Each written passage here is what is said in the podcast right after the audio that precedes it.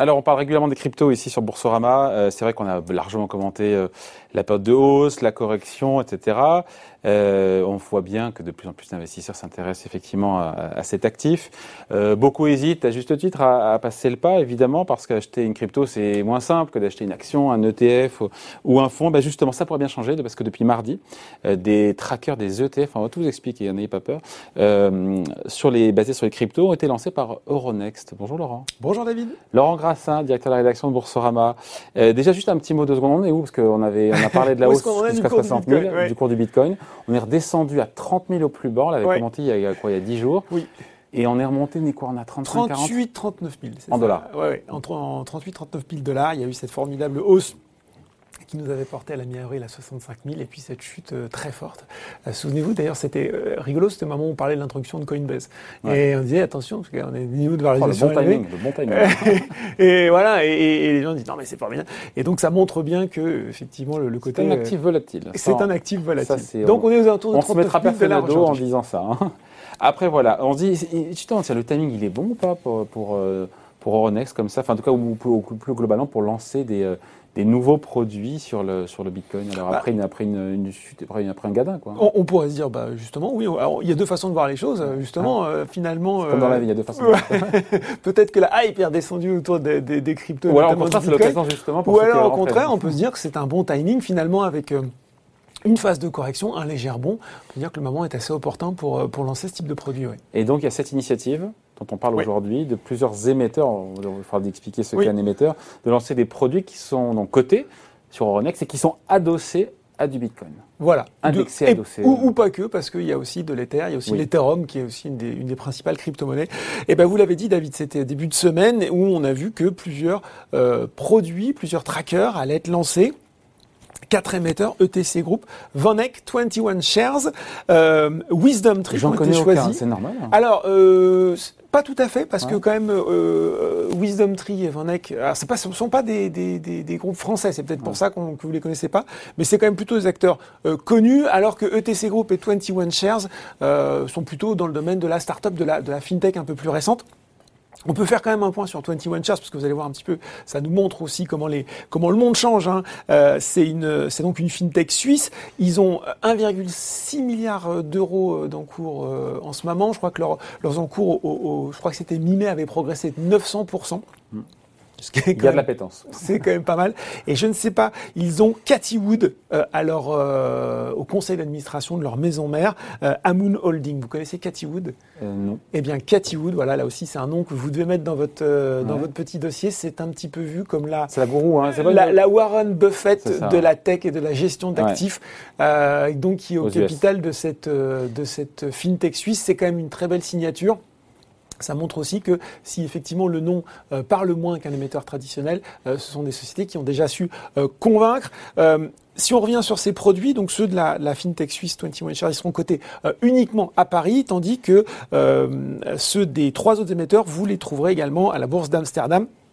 Et c'est intéressant ce qui est en train de se passer, David, parce que figurez-vous euh, que euh, aux États-Unis, eh ben, c'est toujours pas le cas. Hein, C'est-à-dire que ça fait plusieurs années euh, que la création, ou en tout cas la, la mise à disposition d'un ETF sur sur les cryptos et notamment sur le Bitcoin patine. C'est ils ont été lancés au Canada, toujours pas aux États-Unis. C'est la SEC, c'est l'équivalent de l'AMF qui freine. C'est la SEC, c'est la SEC qui freine effectivement en expliquant eh bien euh, euh, ces doutes, hein, ces doutes et les risques de manipulation de marché, de manque de transparence, de manque de potentiel euh, de liquidité, même si là aussi eh bien les euh, dossiers, les dépôts de demandes, notamment de Wisdom Tree, l'arbre de la sagesse, tout un programme, euh, sont en train de, de, de s'empiler sur la SEC pour autoriser des produits de ce genre. Bon, est-ce qu'on peut expliquer maintenant concrètement à quoi ça correspond oui. ces, ces produits qui sont indexés sur les cryptos. Oui, alors on va on va on va pas tous les passer en revue, non. on va regarder ceux de, de Van Eyck et 21 ouais. Shares. Euh, il y en a trois pour 21 Shares. Alors 21 Shares, ils, ils, codent déjà leurs produits en Suisse, en Allemagne et en Autriche. Je crois qu'ils ont déjà 14 disponibles. Euh, et en gros, vous en avez trois en France, un qui vous permettra de vous exposer euh, sur le Bitcoin, un qui vous exposera pas vous explosez, vous exposez. Vous exposez sur le Bitcoin, un qui vous qui vous permettra de ouais, vous voyez, vous faites bafouiller maintenant.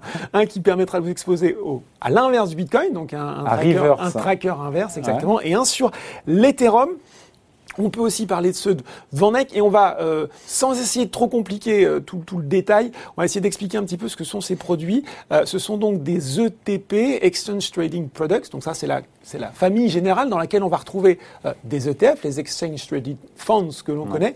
Là, on est en présence d'Exchange Traded Notes.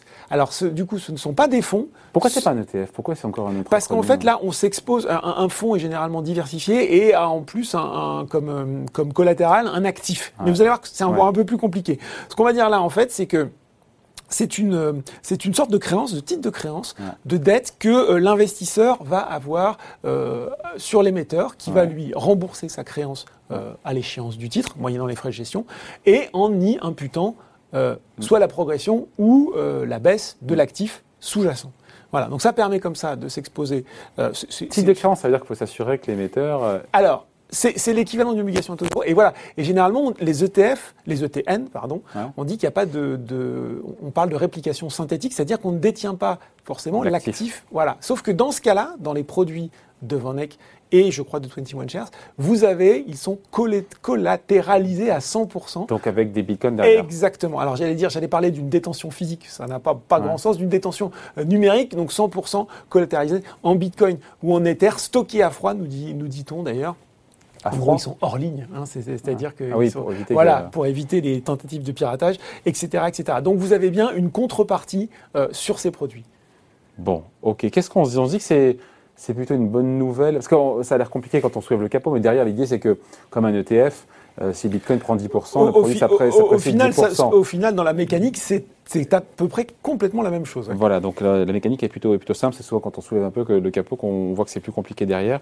On se dit que c'est une bonne nouvelle pour l'investisseur euh, individuel. Euh, peut-être un petit peu tôt pour juger. On verra si ça rencontre ou pas un franc succès. Mais on se dit qu'au moins, il y a maintenant, il y a il y a un outil, quoi. Oui, je pense que c'est un pas de plus euh, vers le, de, des cryptos, vers le grand public, et peut-être aussi, David, vers les investisseurs institutionnels, puisque notamment aux États-Unis, c'est aussi une demande des investisseurs institutionnels de pouvoir euh, diversifier, euh, et, et, les institutionnels n'ont pas forcément euh, ni la capacité euh, euh, technique, ni même réglementaire. On voit bien tout ce que ça peut avoir de compliqué quand on est une banque ou une société de gestion d'actifs avec les contraintes de transparence, etc., mmh. d'avoir ce type de produit.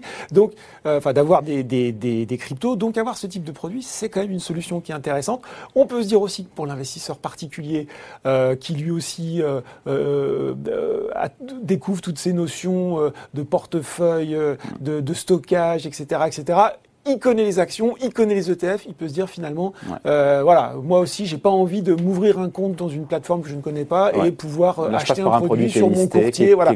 Donc mais il y a toujours l'hypervolatilité, ça on l'enlève pas, on la gomme pas. Non, mais ça, ça, ça change rien sur le fond. Le dire, non, non, bien sûr, oui, c'est tout, d'un coup. Euh, ça ne vient pas un produit mon père de famille. Ça ne vient pas un produit mon père de famille. Toujours sur le même actif sous-jacent qui est un actif de crypto. Donc bien sûr, les règles de prudence, de diversification, d'être de, de, un investisseur averti s'appliquent euh, toujours, bien sûr. Là, il n'y a pas de changement. Bon, on se dit, on finit là-dessus, Laurent, que tout ça est peut-être un signe aussi que finalement, les cryptos sont un petit peu en train de creuser leur trou dans l'univers euh, déplacement au sens large. un peu, un peu beaucoup, hein, euh, un peu beaucoup, David, euh, puisque euh, je vous l'ai dit, aux États-Unis et là où pour le moment ça faisait un petit peu blocage des sauts change, il y a eu déjà les futurs sur sur l'Ethereum qu'on commençait à être coté en février mm. sur le. le futur c'est plus complexe, c'est plus complexe. Oui, mais mais déjà, il y avait une brèche. Hein. Voilà, sur le sur le Chicago Mercantile Exchange, je vous l'ai dit, il y a il y a des dossiers là qui qui, qui s'empilent sur la SEC pour avoir des produits des ETF cotés sur le Bitcoin.